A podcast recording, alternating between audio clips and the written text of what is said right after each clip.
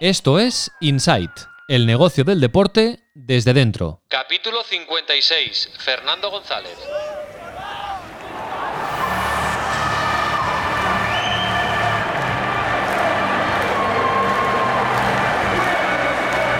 Inside con Raúl Gimos. Cada lunes y cada miércoles, actualidad Sports Business y conexión Tu Playbook. Y cada jueves, entrevistas con protagonistas de la industria. Muy buenas, bienvenidos y bienvenidas al podcast de Sports and Life dedicado al negocio del deporte. Hoy vamos a hablar de trail running, es decir, de correr por la montaña, un deporte muy popular en los últimos años, que cada vez mueve a más gente y más dinero, pero que ha visto un poco frenada su evolución por culpa del COVID-19 en 2020. Vamos a entrevistar hoy a Fernando González, director de la Transgran Canaria, una de las pruebas más eh, longevas del calendario y que acaba de integrarse en el circuito Spartan Trail World Championship que controla la poderosa marca Spartan Race. La edición de 2021 se tiene que celebrar, si todo va bien, entre el 24 y el 28 de febrero, con algunas limitaciones de participación. Ahora lo comentaremos con Fernando González. Además, para saber más de este deporte, de este universo, vamos a compartir la entrevista con el periodista Albert Jurquera, que conoce a la perfección y desde dentro cómo funciona la cocina del mundo del eh, trail running, un deporte modesto, todavía en cuanto a volumen de negocio, pero con perspectivas de futuro muy ambiciosas y con múltiples circuitos que avanzan en paralelo con marcas muy potentes detrás para convertirse en hegemónicos.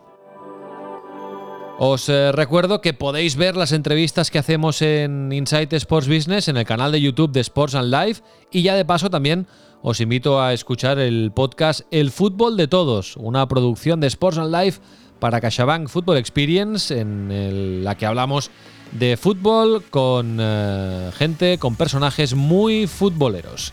Esta semana, junto a Marcos López, hemos entrevistado a Boyan Kerkic. Os dejamos todos los enlaces en las notas del capítulo, también información sobre la Transgran Canaria y el correo electrónico del podcast, insight.sportsandlife.com. Inside Sports Business, un podcast de Sports and Life. Hoy, a diferencia de otros días, somos tres en eh, la entrevista de Insight Sports eh, Business, tres amantes del trail running y de la montaña. Hola, Albert Jurquera, muy buenas y muchas gracias. Hola Raúl, ¿qué tal? Bueno, Albert es periodista, uh, un buen amigo de Vilanova y la Geltrú, es uh, trail runner desde hace años y uh, trabaja como, como, freelance, por ejemplo, para marcas como Salomon o la International Skyrunning Federation. hace de speaker también en algunas carreras y es autor de los libros Correr hacia lo imposible y Soy Trail Runner, que es la biografía autorizada eh, que escribió a cuatro manos con eh, Luis Alberto Hernando. Ah, con Albert nos conocemos desde hace muchos años y estrechamos las eh, compartiendo un programa dedicado al mundo del trail running y de los deportes outdoor que se llamaba se llama Ultrasports, que, se, que se emite en, en RACU.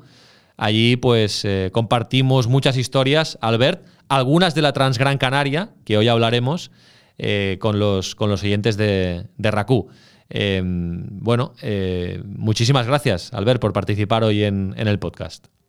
No, a vosotros, a ti sobre todo, porque ya te digo, aparte ya, te comenté que yo soy un gran seguidor de un gran insider de todo lo que hacéis, porque además a veces es verdad que si estás en, este, en el deporte y en marketing y en redes sociales, hay muchos temas que están interconectados y a veces eh, puedes sacar ideas de otros deportes, ¿no? Incluso a veces de, deportes que no dominas.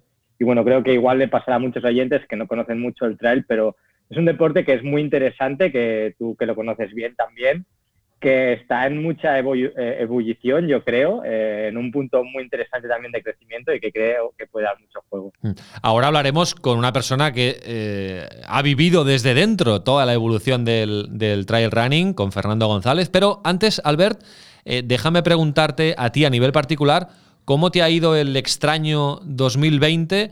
Porque, claro, tú eres una persona que trabajaba para la, Federación Internacional de Skyrunning, que viajaba durante todo el año por todo el mundo a todas las carreras de montaña que organizaba esta organización.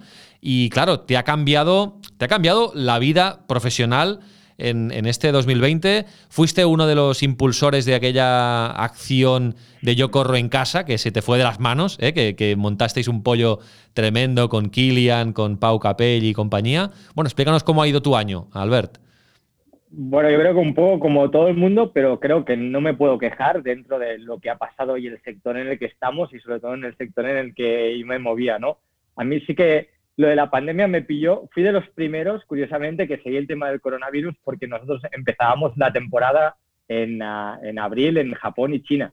Y, en enero yo recuerdo que ya se hablaba de esto y cuando aquí nadie lo miraba, nosotros ya estábamos muy pendientes porque sabíamos que había una, una pandemia en China, a mí no me hacía mucha gracia ir.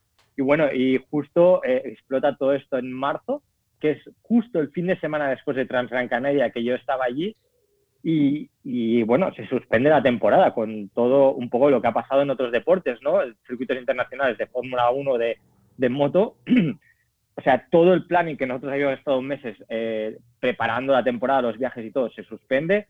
Eh, yo, al final, eh, acabamos de trabajar con, con Skyrunner World Series, pero bueno, lo bueno creo es que a nivel de redes ya empezamos con esta acción, ¿no? De, es decir, como todo el mundo ha tocado reinventarse, Creo que por suerte el, deporte eh, continúa en marcha, las redes están ahí, hay mucha necesidad de comunicación y tal. Y bueno, una prueba fue esto, ¿no? Del yo corro en casa, como a veces eh, una acción desde casa, eh, nunca mejor dicho, y con pocos medios, si está bien pensada y bien planificada, puedes ejecutarla y tener éxito. Entonces creo que he seguido trabajando sobre todo en temas de comunicación y redes por suerte. Cuando decidimos eh, dedicar un capítulo del podcast al mundo del trail running, eh, le pregunté a Albert, ¿y con quién podríamos hablar? Y me dijo, hombre, una figura que mm, te va a dar un punto de vista muy completo es Fernando González, el director, el, ideólogo, el, alma de Transgran Canaria. Y, entonces lo contactamos y lo tenemos también en, línea. Pero antes de saludarlo, preséntamelo, Albert, ya que en realidad me lo has presentado tú, preséntamelo también en, el podcast. ¿Quién es Fernando González? Bueno, aparte de, un buen amigo que nos conocemos ya desde hace muchos años, yo creo que es una de las personas aquí en España que domina más de este deporte. Porque por un lado, es, él es súper pionero, él corre incluso antes que yo, ha hecho muchas más carreras en todo el mundo, entonces tiene esta parte que me gusta, que es corredor también. Luego, eh, obviamente, como empresario, eh, a, raíz de la creación de Transgran Canaria, luego se crea la empresarista, que es una de las más grandes también en cuanto a organización de eventos de aquí de España.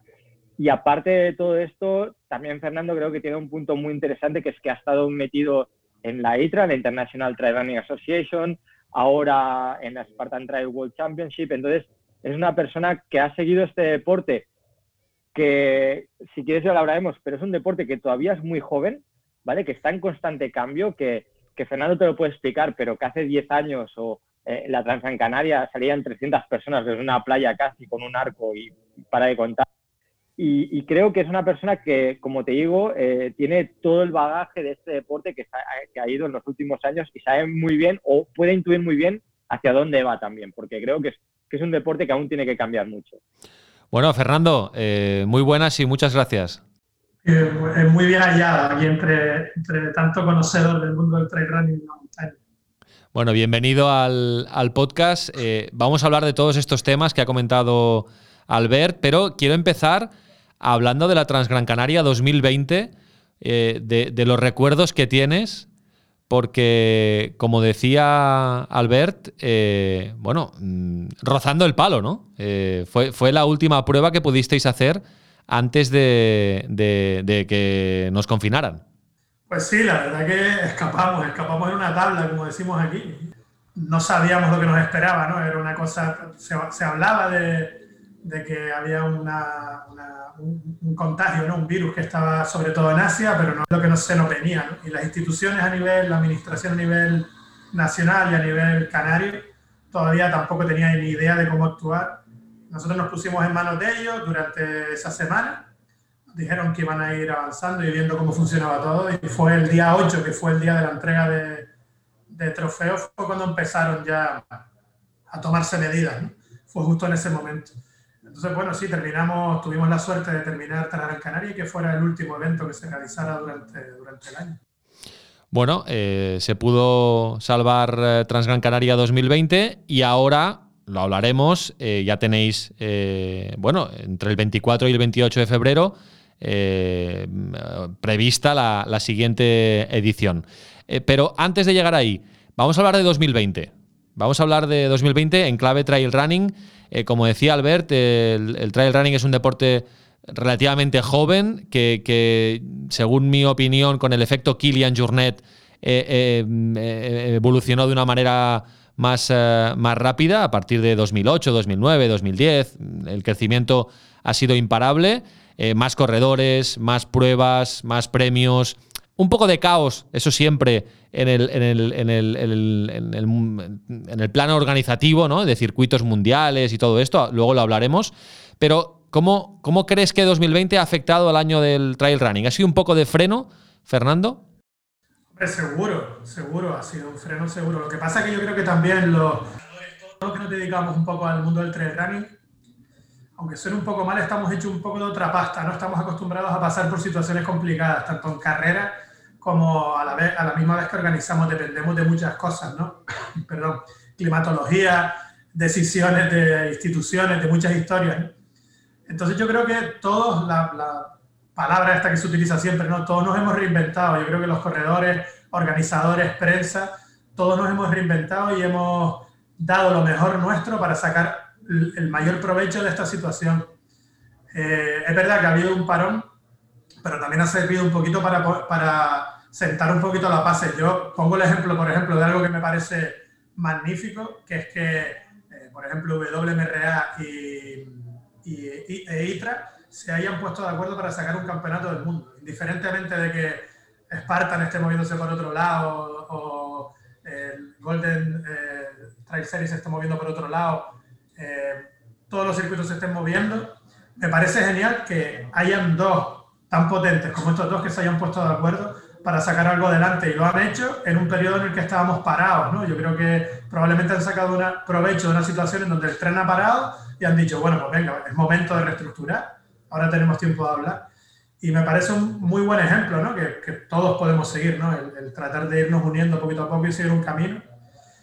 Pero eh, sí, yo creo que sí, que se ha sacado partido de la situación. Ha sido un freno, obviamente, porque no hay carreras, hay muy poquitas. Aquí en Canarias hemos tenido mucha suerte, porque la situación ha, estado, ha, ha sido mucho mejor y hemos podido sacar pruebas adelante. Yo este fin de semana pasado terminé con la Phoenix Trail, que fue la, última que hemos organizado.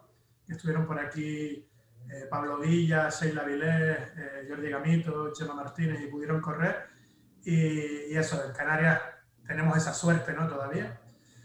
Pero, pero sí, creo que, que ha sido un año de, de, pensar, de reestructurar y que 2020 no nos va a traer de entrada la solución así sobre la marcha. Vamos a tener que esperar un tiempito, ¿no? Las cosas que vayan saliendo irán saliendo como en 2020 en principio, porque parece que, todos estamos súper contentos con que haya llegado la vacuna y el remedio para todo. Y yo soy más de la opinión que, de que hay que aprender a convivir con lo que tenemos y, en eso estamos nosotros también.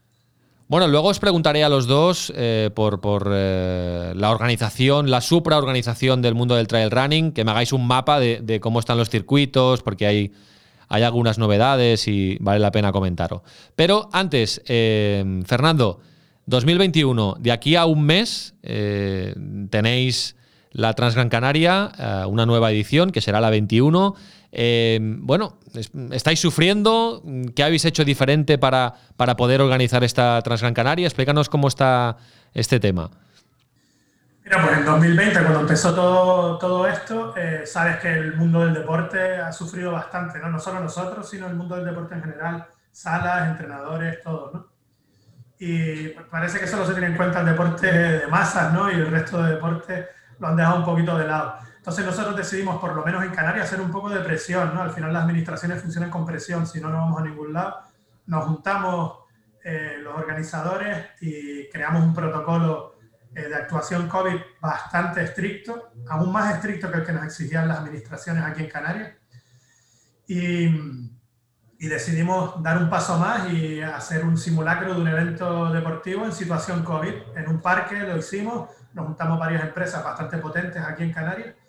Invitamos a, pues, al director general de Sanidad, al director general de Deportes del Gobierno de Canarias, eh, las administraciones competentes en ese sentido, a que vinieran y lo vieran, ¿no? para que se dieran cuenta de que era seguro. Y a la misma vez tomamos imágenes, hicimos vídeos y los emitimos en televisiones locales para un poquito trasladar a la población, que al final también es verdad que, que, las, administraciones se mueven también eh, por la presión popular y si la gente piensa que es algo inseguro, no lo van a sacar adelante, aunque, aunque sea seguro de verdad. Entonces, había que transmitirle a la población de que sí, de que es seguro hacer deporte si mantenemos esos protocolos y es aún mucho más seguro que ir a un centro comercial y aún mucho más seguro que estar en tu casa con, con la familia, porque hay distancia, porque hay aire libre, porque hay eh, eh, mascarilla, pues todas esas cuestiones. Y bueno, salió bien y aquí eh, se, pudieron sacar varios eventos. También. Ahora mismo estamos en, en, fase 3 en Gran Canaria, el gobierno de Canarias lo ha dividido en fases y la fase 3 es la más restrictiva realmente es una situación preventiva porque realmente los datos de Gran Canaria no son tan elevados como para estar en fase 3, pero están previendo eh, que puedan llegar esos datos y entonces nos han metido en fase 3 para que no lleguen. ¿no? Estando a un mes de la Gran Canaria, nosotros estamos convencidos de que vamos a bajar a fase 2 y que ahí en ese momento sí que lo podremos eh, realizar y por eso estamos muy esperanzados en que la Gran Canaria pues, vaya adelante y que, y que todo vaya bien. Dentro de poquito emitiremos un comunicado debe salir hoy o mañana, eh, dándole opciones a la gente, ¿no? Porque hay mucha gente que viene de muchos países diferentes, tienen pasajes, tienen de todo, ¿no? Y dándoles opciones, diciéndole, estamos muy esperanzados en que salga, eh, creemos que la situación en Canarias va a mejorar en las próximas semanas y que todo va a ir bien para estar en fase 2. De hecho, somos la región ahora mismo que mejor está, ¿no? En, en, en España. Y, pero no queremos engañar a nadie. Oye, la situación está como está. Si tú crees que no te la quieres jugar y que no quieres aventurarte a que pueda salir o no, eh, pide la devolución ya de la inscripción, pide tu, cambia tu pasaje, lo que tú quieras, pero si quieres aventurarte igual que lo estamos haciendo nosotros, pues nosotros creemos que sí que puedes salir, vente con nosotros y, y vamos para la aventura. Porque el ritmo de inscripciones, eh, claro, ha sido la Transgran Canaria más difícil de organizar de todas las que habéis hecho, o diferente, ¿no? El ritmo de inscripciones es, es el habitual, es menor. ¿Habéis tenido que limitar la participación? Porque ¿cuánta gente tuvisteis el año pasado, por ejemplo? El año pasado pudimos estar en 3.500, 700. Normalmente rondamos los 4.000, 3.500 dependiendo del año. Estamos entre 3.500 y 4.000. Y este año decidimos reducir para obtener eh, más posibilidades de hacer la prueba. No sabíamos cuál iba a ser el panorama. Entonces decidimos reducir y no pasar de 500 personas en cada modalidad. Es un límite que podemos manejar muy bien y podemos manejar como cinco carreras diferentes en vez de como un gran evento. ¿no? Como tenemos todas las salidas separadas, no tenemos ninguna salida en el mismo sitio, pues sería mucho más sencillo presentar eh, cinco eventos diferentes que presentar un solo evento con, pues en este caso, con 2.500 personas. Decidimos poner el límite en 2.000, eh, se llenaron súper rápido, el año que más rápido, obviamente, el año que más rápido se han llenado porque había menos plazas. Y ahora, pues bueno, con ese goteo de, de, de inscripciones que tenemos, compromiso con patrocinadores, colaboradores, más ese eh, cupo de, de, inscripciones que dejamos siempre para corredores de nivel, ¿no? Nosotros siempre, eh, tanto a los canarios, tenemos una, un listado de 60, 70 canarios y un listado muy grande a nivel nacional e internacional de corredores que, en que tenemos que potenciar y ayudar a esos corredores. No hay muchas ayudas en el trail run y nosotros somos una empresa y tampoco tenemos una gran capacidad, no somos una institución pública, pero dentro de nuestras posibilidades siempre tratamos de ayudar a los corredores a que puedan correr y de esa manera, pues, tanto a nivel nacional como internacional, que suba el nivel y la popularidad. Entonces, creemos que estaremos en, en unos 2.500 probablemente. Hmm. Y siguen saliendo los números a nivel económico. Eh, claro, los costes son igual o, o, o mayores eh, y en cambio menos participantes. ¿Siguen saliendo los números? Los números en, en, en, cualquier, yo creo que cualquier organizador te dirá lo mismo. Si no es una entidad pública o un club deportivo, yo siempre digo lo mismo. ¿eh? Hay una diferencia muy, muy grande entre organizaciones con ánimo de lucro y sin ánimo de lucro. Eh, nosotros somos organización, obviamente, de empresa con ánimo de lucro. Y los números es muy complicado que salgan si tú haces las cosas bien. Si tú tienes, pagas los impuestos, si tú pagas a tus empleados, si tienes contratada gente profesional para sacar adelante el evento con calidad y con profesionalidad, como esperan eh, los clientes, que al final son los corredores, obviamente es muy complicado que salgan los números porque siempre vas a tener que invertirlo. Eh, ten en cuenta que una inscripción, yo qué sé, de un maratón de sable son 3.000 euros. Eh, eh, una inscripción de una Swiss Epic que yo corrí este año, pues son 1.700 euros. Estamos hablando que una Transgran Canaria son 170 euros. Es complicado que salgan los números en un trabajo de un año, un año, si, si hacen las cosas bien y se las hace desde el punto de vista de empresa. Nosotros tenemos suerte, tenemos apoyo institucional, tenemos al Cabildo de Gran Canaria, al Gobierno de Canarias y algunos ayuntamientos con nosotros. Eso nos da un poquito de aire para poder respirar y para poder afrontar esta situación, porque para Gran Canaria es muy importante la Gran Canaria como promoción turística y para Canarias también. Entonces a ellos les conviene que este evento salga adelante y nosotros tenemos esa suerte de que tenemos ese apoyo detrás. Los números de este año está claro que no van a salir, van a salir para lo comido por lo servido. De hecho, ya de entrada el equipo es mucho más pequeño que el año pasado.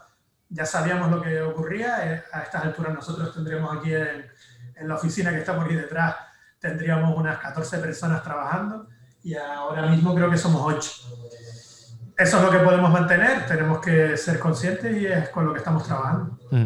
Porque, eh, para hacernos una idea, Fernando, ¿cuánto cuesta organizar la Transgran Canaria?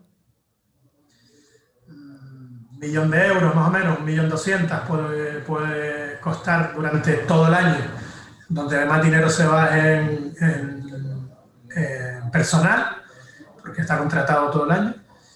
Y, bueno, y eso y gracias a las instituciones y los patrocinadores, ¿no? A HR, a todos los privados que aportan y gracias a eso escapamos.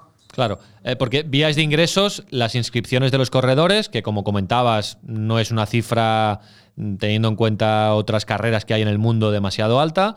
Eh, patrocinadores, por supuesto, y eh, ayudas de las instituciones, porque al fin y al cabo como decías también, pues eh, que lleguen tantos corredores de fuera a, la isla de Gran Canaria es un beneficio también para la isla, para, todo su, para toda la infraestructura eh, pues hotelera, restaurantes, etcétera, etcétera. Hay un impacto comercial y las instituciones pues tienen que también echar una mano ahí, ¿no? Sí, eh, yo creo que lo del impacto está claro, ¿no? Al principio costaba un montón. Cuando empezamos, como decía Albert, nosotros empezamos en 2003, el mismo año que, que en el Mont Blanc, que, empezó UTMB. Eh, el UTMB empezó en final de agosto, principio de septiembre de 2003. Nosotros tuvimos nuestra primera carrera en 2003, de octubre, con 67 personas. Y a partir de ahí yo empecé a tocar puertas de instituciones y eh, costaba un montón porque nadie conocía este deporte ni le veían ningún interés. Y poquito a poco empezaron a apostar un poquito, pero muy poquito, hasta que un año decidimos hacer un estudio de impacto, ¿no? de impacto económico y de impacto de imagen lo realizó la universidad para que no pareciera que estaba realizado por nosotros y que podíamos tener algún interés eh, en manejar las cifras. Lo realizó la Universidad de, Las Palmas de Gran Canaria. Y bueno, el impacto fue brutal en aquel, no me acuerdo qué año era, yo creo que ya nos íbamos a 2014, 2015 y ya manejaban cifras de un impacto de un millón y medio, dos millones de euros en impacto económico solamente el fin de semana, no durante todo el año un impacto en imagen de unos 4 o 5 millones. Creo que el último que hicimos fue en 2017 o 2018, no me acuerdo, y ahí ya estábamos en unos 12 millones de, de impacto en imagen y unos 4 millones y medio de impacto directo económico en la isla solo el fin de semana de la prueba. Ya no hablamos del resto del año, que viene la gente a entrenar, que sigue generando noticias, como durante todo este, este tiempo que la gente, corredores de élite, corredores de otros países vienen a entrenar a la isla y en sus redes y todos los medios de comunicación pues publican que esa gente está aquí, todo eso sigue repercutiendo imagen durante el año. Yo creo que está más que demostrado y bueno, hay un apoyo institucional ahí que, que refrenda esto. Nosotros seguimos peleando porque siempre pensamos que podemos dar un paso más y que la Gran Canaria puede ser un UTMB también, ¿no? ¿Por qué no? Y alargar durante la semana y promocionar más la isla. Y seguimos peleando, pero alegría porque esto nos encanta, entonces ya notamos con un canto en los dientes de que, de que todo está saliendo bien. Mm. Porque, y esta pregunta también es para Albert, eh, eh, ¿cuál debe ser la carrera más rentable del mundo? ¿La que hace más negocio? sin duda el Ultra del Mont Blanc, pero años luz de las otras, ¿eh? es un negocio increíble. ¿Estás de acuerdo, Fernando? Sí, yo creo que sí. No sé si a nivel eh, número de inscritos, porque después tendríamos que ver lo que gastan también. Porque es verdad que los números tienen que ser, porque esta gente cobra prensa, cobra muchísimas, saca negocio de cada pequeña cosita que, de cada servicio, ¿no? Está muy bien montado todo. Lo que no sé son los costes de la carrera, pero está claro que a nivel mundial no hay otra como, como UTMB, no solo en inscripciones, sino en derechos de imagen, en un millón de cosas que, generan. Claro. Mm. Bueno, hasta el punto, uh, al ver ¿no? que UTMB se ha convertido en una marca eh, casi como, como una franquicia, ¿no? Que, que ha, ha, querido extender, no sé cómo le ha salido el, tema, ¿eh? pero ha querido extender su marca en diferentes, es decir, hacer un circuito con el sello de UTMB, ¿no? Sí, eh, bueno, de hecho es, muy interesante porque creo que es el, primer gran modelo de negocio de este deporte, que es eso, ¿no? A raíz del de el enorme impacto mundial y la enorme fama que tiene UTMB, han decidido franquiciarlo. De hecho, también ya crearon el Ultra Trail World Tour, que en principio era eh, una unión de ultras a lo largo de todo el mundo, en la que también estaba Transgran Canaria, pero incluso ahora eh, lo está canibalizando eh, esta franquicia by UTMB, porque prácticamente la mitad de carreras son, pues yo qué sé, Thailand by UTMB. Además han ido a sitios muy turísticos en los que tienen mucha inversión tipo Tailandia, tipo Oman. Eh, este año se ha creado, el año pasado se creó en Valdarán, la primera en España. Y bueno, una carrera que era nueva, eh, que no se había celebrado nunca, que no se pudo celebrar al final, pero llenó inscripciones. Eh, solo es verdad que la Baidarán es súper atractiva como territorio, pero tenía un montón de gente inscrita de China, de todo el mundo, solo atraídas por el reclamo que supone el, el UTMB, ¿no? que es, al final un poquito es vender ese tipo de experiencia o marca que ya se ha expandido a lo largo de todo el mundo. Mm, bueno, ahora que estamos hablando de esto, vamos a aprovechar y, y dibujanos un mapa, Albert. Este, esta pregunta yo creo que se la, hice a Albert cada año que, hacíamos el Ultra Sports, el, programa en la radio, eh, porque a mí me, obsesionaba, ¿no? ¿Cómo puede ser que un deporte tan joven, con tanta potencialidad, ¿no? Con tanto futuro, esté tan, como mínimo desde fuera, ¿eh? Aparentemente tan desorganizado o haya tantos circuitos paralelos. Eh, bueno, no, no hay una unificación de calendario, no sé. Albert, explícanos ahora cómo, en qué punto está el, el trail running mundial a nivel de, circuitos y ahora hablamos de una gran noticia que es que Transgran Canaria está dentro de un nuevo circuito con un nuevo sello prestigioso como es el, el Spartan, Spartan Trail World Championship. Vale, no, no quiero hacerme muy pesado ni extenderme mucho, pero y voy a intentar ser muy didáctico para que la gente también que no es este deporte lo entienda, porque realmente incluso la gente que estamos dentro a veces es complicado de entender. Pero yo creo que para entender esto hay, hay que eh, ver que este deporte, comparándolo con el fútbol, por ejemplo, o el ciclismo, está al nivel que podía tener el fútbol en los años 60. Eh, a nivel de estructuras, profesionalismo. Sí que es verdad que hoy en día y tú hablabas, por ejemplo, del primer gran boom que fue en 2010, fíjate que la aparición de las redes sociales como tal es en 2005, 2006, 2008, YouTube, Instagram. Es decir, que eh, comparándolo con el fútbol en los años 60, que había un periódico y dos radios, la evolución es muchísimo más rápida. Con lo cual, esto hace que el deporte esté creciendo muy rápido, pero a la vez muy desorganizado. Entonces, realmente lo que pasa es que hay eh, tres federaciones diferentes eh, con sus diferentes antigüedades. Eh, en su momento no creían en el trail porque era un deporte súper marginal, era correr por la montaña, se hacía en cuatro sitios, en, en Chamonix, en, sobre todo en Italia, aquí en España y tal. Y entonces, ¿qué pasa? Que es verdad que a raíz del 2008, 9, 10 hay un boom en el que este deporte empieza a ser masivo. Y las federaciones empiezan también a, poner más interés. El caso más claro, cuando hablo de federaciones, hay la International Sky Running Federation, que es una federación más de alta montaña, la World Mountain Running Association y la IAAF, que la IAAF es la Federación de Atletismo. El gran ejemplo es que la Federación de Atletismo nunca había dado eh, bola o interés a este deporte y ahora ha visto que a nivel de licencias, a nivel de participación, es muy interesante. Entonces, se da la situación que creo que, por ejemplo, también pasaba en boxeo, que hay tres federaciones con hasta tres campeonatos del mundo.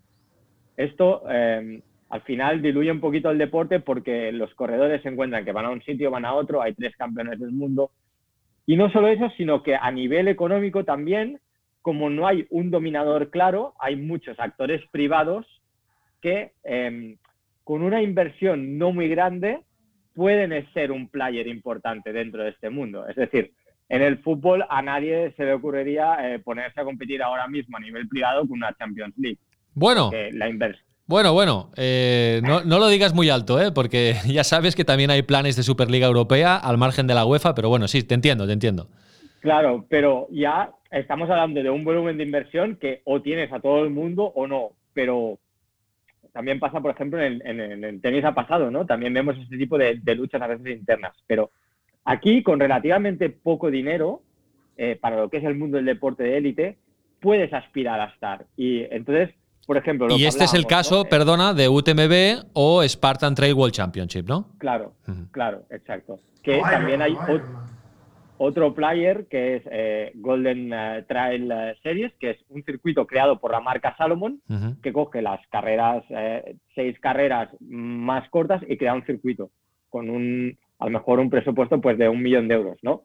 Que es dinero, pero comparado con otros deportes no. Entonces, ha, ha, llegado al punto que incluso ya en vez de lo que hablábamos antes de unificarse, lo que hay es cada vez más players que en esta carrera que se está dando ahora intentan eh, coger la parte del pastel más grande. Entonces tenemos UTMB, que ha creado su UTMB eh, con Ultra Trail World Tour. Tenemos la Skyrunner World Series, que no deja de ser, está, eh, está manejado por una entidad privada vinculada a la ISF, las Golden Trail Series, y el año pasado se crea Spartan Trail World Championship, que no deja de ser la irrupción de, de las Spartan Races en el deporte del trail un poquito también para diversificar su negocio. Mm. Y es aquí donde eh, interviene Fernando porque, eh, digamos, Fernando, que Transgran Canaria ha cambiado Ultra Trail World Tour por Spartan Trail World Championship y, bueno, aprovecho para preguntarte por qué eh, y mm, para preguntarte tu punto de vista sobre todo esto que hemos comentado ahora con Albert, esta, esta desde fuera un poco sensación de de, caótica, un poco caótica o desorganización de los circuitos eh, mundiales, globales, ¿no? Sí, yo, estoy de acuerdo. Yo entiendo que, para todos los que, incluso para mí es un lío de, de siglas ahí eh, cuando empezó todo esto. Pero creo que al final para el corredor eh, esta competencia que va a haber, que, que, se va a generar, va a ser buena, porque va a hacer que todo el mundo se ponga las pilas, que se invierta mucho dinero y que crezca aún más rápido el, el deporte. Nos olvidábamos de Ironman, lo estaba recordando antes, que, que, es un actor muy potente. Ironman. Que ya, ya tiene Taragüera, ya tiene Australia, ya tiene Andorra, ya tiene Austria, ¿no? si no me equivoco, como 100. Ya tiene cuatro carreras potentes en el mundo, con lo cual no creo que las compre para nada. Algo hará con ellas. Y tiene una cercanía muy fuerte con UTMB y con UTMB International, con lo cual los que quieran mover piezas seguro que ya harán sus conjeturas y sabrán para dónde se mueve esto. Y bueno, yo creo que nuestra decisión fue que UTMB, como decía eh, Albert, decidió darle mucha importancia a su UTMB International y se dio cuenta de que era muy complicado manejar eh, Ultra Trail World Tour, porque éramos carreras que, que decidíamos. ¿no? En el momento en que ellos pensaron que nosotros ya no teníamos que decidir, sino hacer lo que ellos mandaban, obviamente hubo mucho revuelo dentro del Ultra Trail World Tour y decir, oye, mira, que aquí estamos todos de acuerdo y vamos conjuntamente por un objetivo. Ahora hay un objetivo tuyo y un objetivo del resto. Entonces, los que no estuvimos de acuerdo presentamos nuestras nuestras objeciones y bueno, pues estamos fuera. Y surgió Spartan y en ese momento pensamos en, en la parte más bohemia de las carreras, en qué guay sería que tras Gran Canaria o que todas las carreras estuviéramos eh, independientes, la gente siguiera viniendo, pero qué potencia tiene tras Gran Canaria frente a un monstruo como UTMB International o como Spartan o como Ironman. No, no tenemos ninguna potencia. Y si lo miramos en otros deportes, o te metes debajo de un paraguas o mueres, ¿no? Nosotros somos una empresa, si fuéramos eh, una institución, pues oye, mira, seguiré invirtiendo y cuando muera murió, no tengo ningún problema. Pero nosotros somos una empresa que tenemos que mantener empleados y tenemos una ilusión muy grande porque tras Gran Canaria se mantenga e intentar mantenerla lo más, eh, lo más preparada posible para lo que venga y que mantenga toda esa esencia que la hizo ser una carrera eh, querida por la gente, ¿no?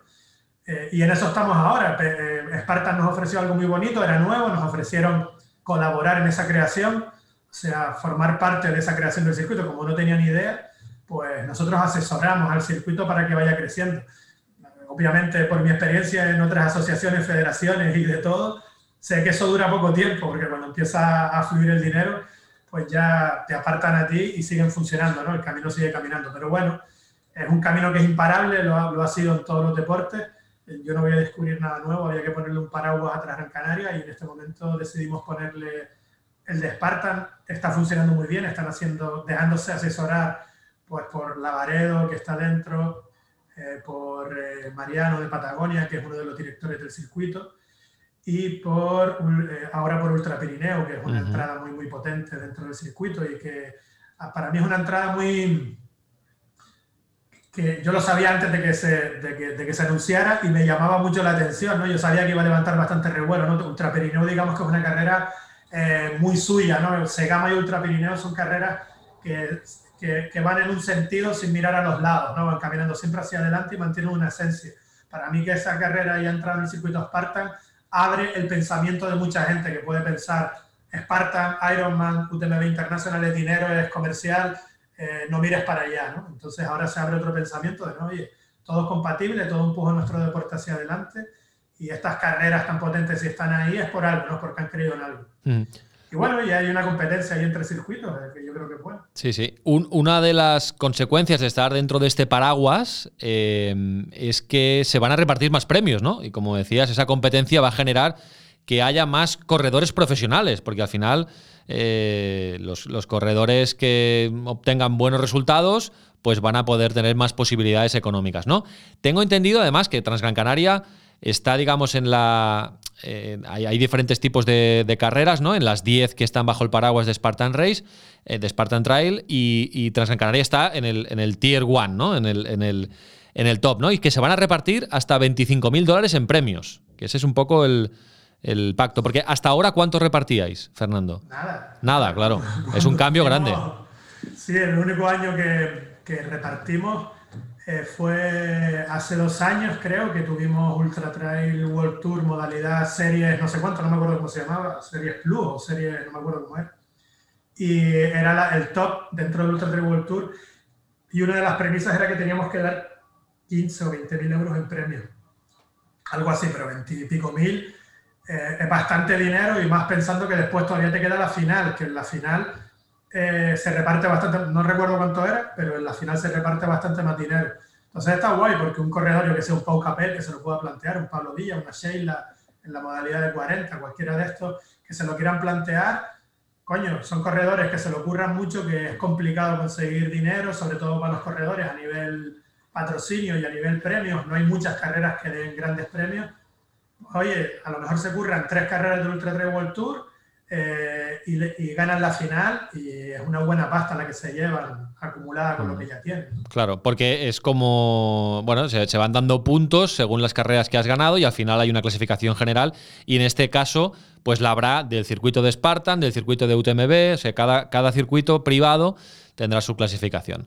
Porque, Albert, em, ¿Va creciendo el número de corredores profesionales? Es decir, tenemos a Kilian, ¿no? Que, es un mundo aparte y que ya hace muchos años que puede vivir de, esto porque es un icono, es una, es una marca. Y luego, detrás de Kilian, ¿hay muchos corredores que pueden vivir del trail running? Bueno, sí que hay bastantes. Eh, Pau Capey, tú lo mencionabas, François Daen, eh, sí que se ha ido ampliando. Luego hay em, empresas como Adidas en las que todo corredor dentro de un nivel de trail puede vivir de esto pero aún es el, porcentaje es muy, muy bajo. Entonces, em, es lo que hablábamos, pero es que incluso si tú miras hace cinco años era mucho, mucho menos. O sea, se ha, se ha recorrido mucho camino en, en, estos, en poco tiempo, pero sí que es verdad que queda mucho camino por recorrer, ¿no? Y es un síntoma que a veces el deporte, pues en algunas cosas ha avanzado muy rápido, pero en otras no.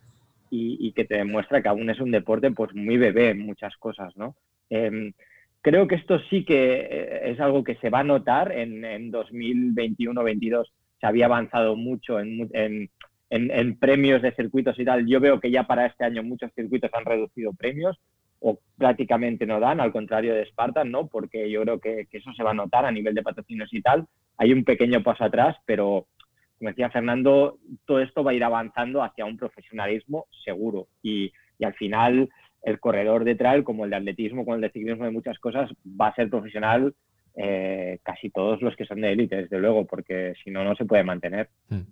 Y para acabar, Fernando, eh, bueno, en 2003 iniciasteis la, aventura de Transgran Canaria, eh, con menos de 100 corredores en la, en la, en la Ultra, y ahora, pues, como decías, tenéis, reunís a más de 4.000 personas en un fin de semana, y mm, por el camino eh, montasteis Arista Eventos, ¿no? que como, como decía Albert, es la empresa que, organiza la Transgran Canaria a día de hoy, y mm, otras eh, carreras ¿no? y otros eventos. ¿no? Explícanos un poco cómo surgió la idea de, montar Arista y, qué más hacéis, aparte de Transgran Canaria. Mira, pues teníamos que montar una empresa porque en principio la Transgran Canaria era un club y ya nos dimos cuenta de que si queríamos hacer las cosas bien y, y legales teníamos que ser empresa. Montamos la empresa y montamos una tiendita, una pequeña tienda, ahora ya es una tienda un poquito más grande, eh, la tienda es de trail running y de bicicletas, representamos un poco Scott aquí. y empezamos a tener pequeñas carreras en diferentes municipios de la isla, eh, tenemos entre Cortijos, Artenara Trail, tenemos eh, Las Palmas Trail, que es la carrera de la capital de Las Palmas, tenemos Arias Tren en Lanzarote, que debería haber sido campeonato del mundo de WMRA este, en noviembre, pero se suspendió por la pandemia. Trabajamos junto con la empresa UA International, que también es marca de ropa, y ahí llevamos las franquicias del Half Maratón de Sable fuera de Marruecos, o sea, la de Fuerteventura y la de Perú las la llevamos nosotros. Llevamos también, dirigimos el Spain Ultra Cup, que es un circuito nacional de, de ultras, donde está pues, varias carreras, ¿no? Peñalara, Peñagolosa, Huara, eh, Somontano, hay varias carreras, ¿no?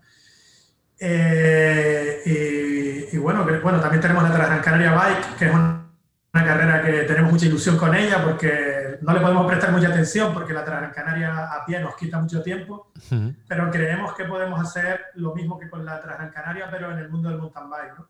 Y llevamos unos añitos con ella, estamos intentando hacerla despegar y tenemos muchas ganas también con esa prueba. Y algún otro reto que, que tenemos entre manos, pero que todavía no hemos sacado, pero que en breve verá la luz. Muy bien, pues eh, el origen fue una carrera de montaña eh, y a partir de ahí se ha ido construyendo pues una empresa vinculada al, mundo del deporte, sobre todo el deporte outdoor. Eh, Fernando González, muchísimas gracias por tu participación hoy en Insight Sports Business y os deseamos mucha suerte. Estaremos pendientes el mes que viene de, cómo va esta edición especial, extraña, diferente de la, de la Transgran Canaria. Muchas gracias. Espero que, pueda salir al final y verles a, todos ahí. Ustedes. Albert, yo creo que casi seguro. Hombre, Albert era, era un fijo en la Transgran Canaria. Yo recuerdo que siempre estrenábamos la temporada y él lo remarcaba mucho que la Transgran Canaria era como el, punto de, despegue ¿no? de, la, de, la, temporada del año, porque siempre era en febrero, y iba, era la primera gran prueba para muchos de los grandes corredores, ¿eh, Albert? Recuerdo que nos explicabas esto siempre. Sí, aparte de ver un poquito a los amigos, ¿no? Que hace tiempo que no ves, es eso, ¿eh? es reconectar con la gente y luego ves un poco por dónde va a ir la temporada y es interesante. Yo creo que este año además eh, va a haber mucha gente, como no hay muchas carreras y sobre todo en la primera mitad de año, yo creo que va a ser aún más interesante porque creo que va a tener muchos élites ahí que van a querer competir porque van locos por ponerse el dorsal. ¿Tenéis alguno, alguno confirmado, Fernando? ¿Hay dorsales confirmados? Hay varios. Yo no te, no te sé decir porque es Carlos, eh, bueno, Carlos Torres es el responsable de RAN, ese es el que lleva, pero mira, me suena Hayden Hawks, me suena Ragnar de Bat, me suena eh, Gamito, me suenan muchos nombres, pero él es... O Capel, ¿no? Capel, Capel está así. Capel es el, es el rey, ¿no? Ahora mismo, en los últimos años. Sí, viene Pablo de nuevo también, que ha estado entrenando aquí estos días, Pablo Villa, a ver si se lo pone un poco complicado. Muy bien. Sé que hay varios nombres, pero no te sé decir mucho. Perfecto. Bueno, lo importante es que se pueda celebrar y mm, con, la mayor normalidad posible. Fernando, muchísimas gracias. Un abrazo. Muchísimas gracias a todos. Albert, eh, muchas gracias. Muchas gracias. Hasta la próxima. Un placer. Hasta la próxima. Chao. Inside. Pleasure and a privilege as always to be at Anfield. Con Raúl Gimos. Zona Value Club. Juntos somos más fuertes.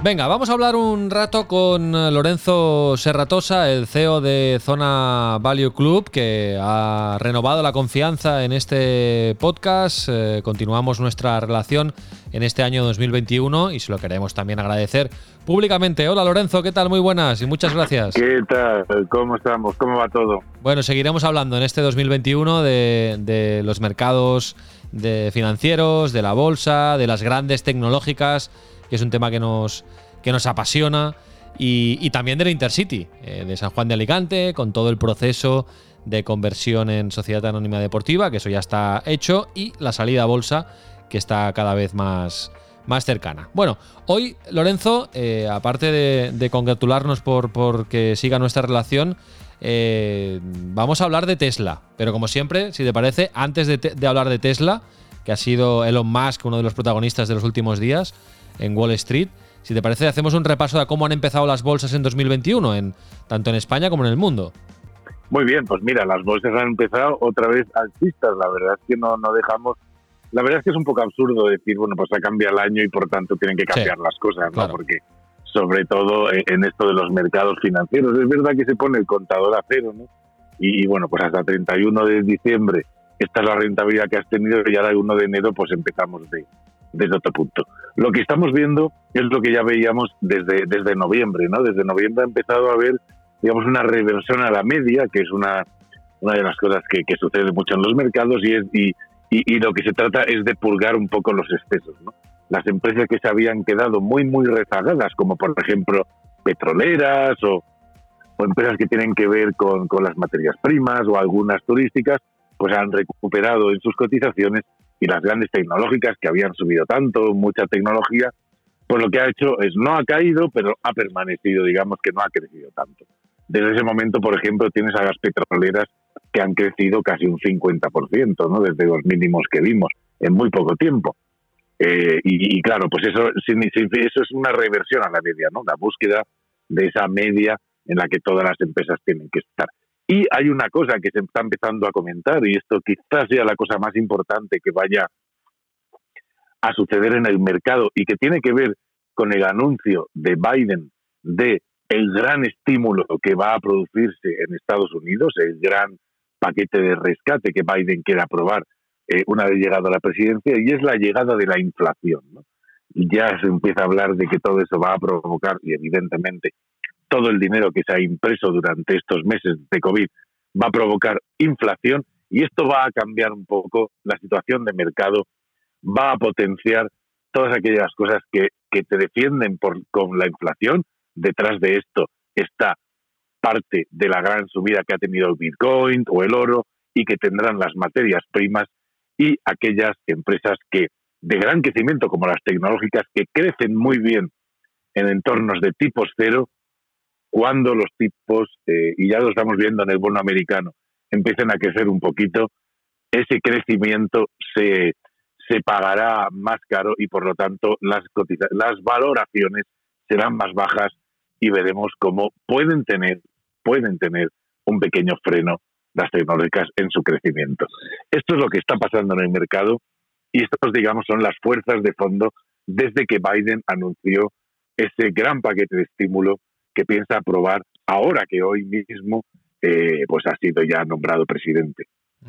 Bueno, esto contrasta eh, con eh, la, empresa protagonista de, en, en Wall Street, por lo menos en este inicio de 2021, que no es bien bien una tecnológica, pero sí, también. Es, es una mezcla entre automovilística y tecnológica. Creo que tú me dirás que es más tecnológica que automovilística, ¿eh? pero bueno, ese es otro debate, ¿no? Pero estamos hablando de Tesla, de esta, de esta marca que, que en el fondo eh, acaba de empezar, que ha fabricado solo medio millón de vehículos en 2020, que no tiene una capacidad productiva demasiado grande todavía, pero que eh, está disparada en, en, eh, su valor bursátil. Y la noticia, el titular es que ya vale más que Facebook. Y otra subnoticia, quizá un poco más rosa, es que Elon Musk, digamos, tiene más patrimonio ya, si contamos el valor de sus acciones en Tesla, que eh, Jeff Bezos, el propietario de, Amazon, ¿no? Bueno, más allá de los rankings y, tal, Lorenzo, ¿qué te dice que la capitalización bursátil de, de Tesla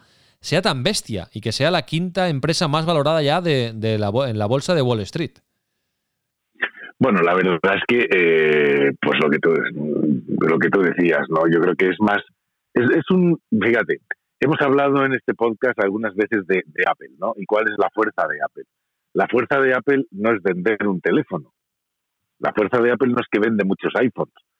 La fuerza de Apple es el ecosistema que hay en todos sus productos, ¿no?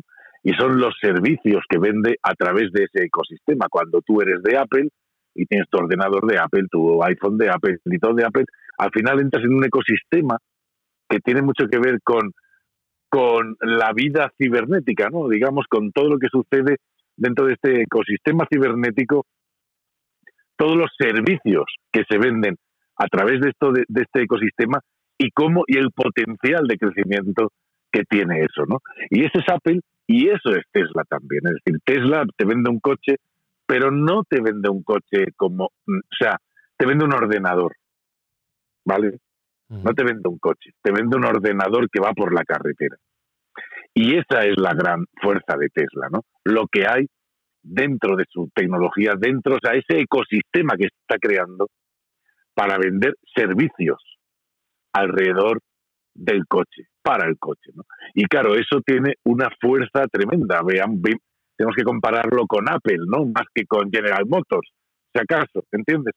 Y, y eso es la gran fuerza que tiene. Por ejemplo, los coches Tesla ya están preparados para el día que tengamos eh, que tengamos un sistema de satélites que nos permita el coche autónomo, porque al final lo único que hay ahora, de hoy, al coche autónomo es que no perdamos cobertura por la carretera para que el coche pueda funcionar solo, con cobertura siempre. Los coches Tesla ya están preparados, sus ordenadores ya están preparados, ¿no? Y hay que entender todo ese potencial de datos y potencial de servicios alrededor del ordenador de un Tesla que tiene eh, y, sobre todo la capacidad del coche autónomo, que es una de las cosas que más se está pagando hoy en día en Tesla, que es ese coche autónomo. A partir de ahí, yo no sé si tiene que valer lo que vale, la mitad o lo que sea. Eso ya es otra guerra, ¿no?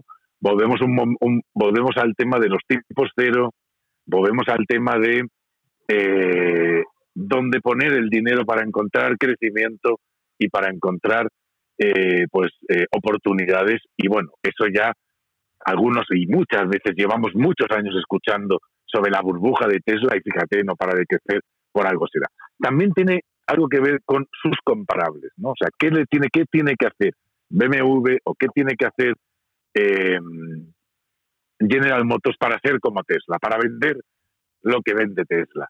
Y la, digamos que la reconversión es tan grande, se necesita tanto dinero para que BMW, para que Mercedes o para que otras empresas sean lo que es Tesla hoy, tienen que invertir tantísimo dinero que habría que ver si sumamos el, el CAPEX, que se llama la inversión, ¿no?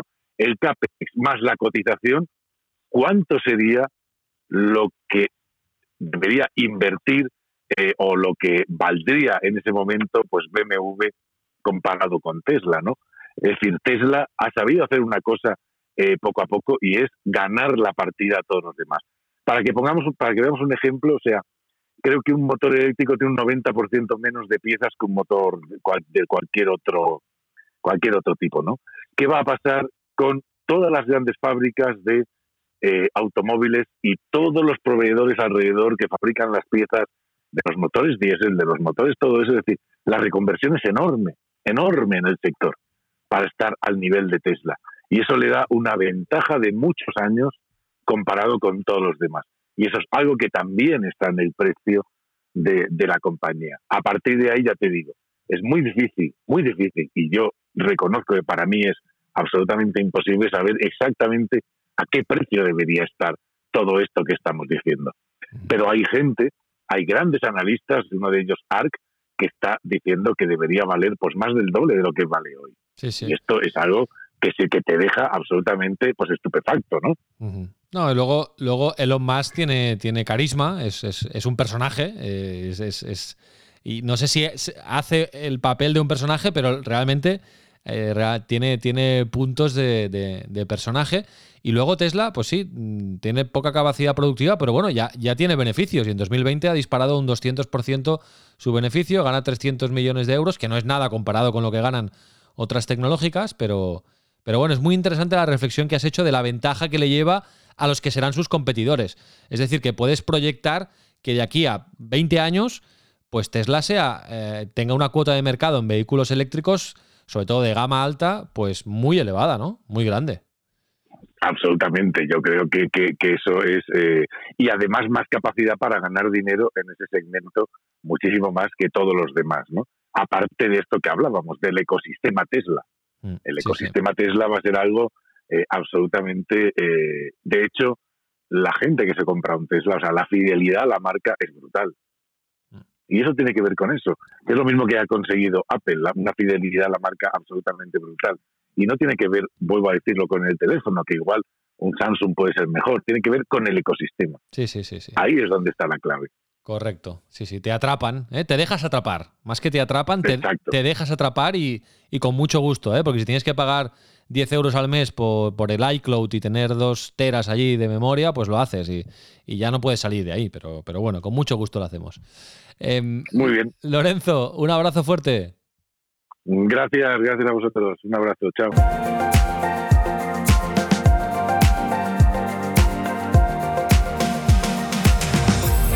Protege tus ahorros y aumenta tus ingresos con las mejores oportunidades de inversión. Zona Value Club. Juntos somos más fuertes. Inside Sports Business. El negocio del deporte desde dentro.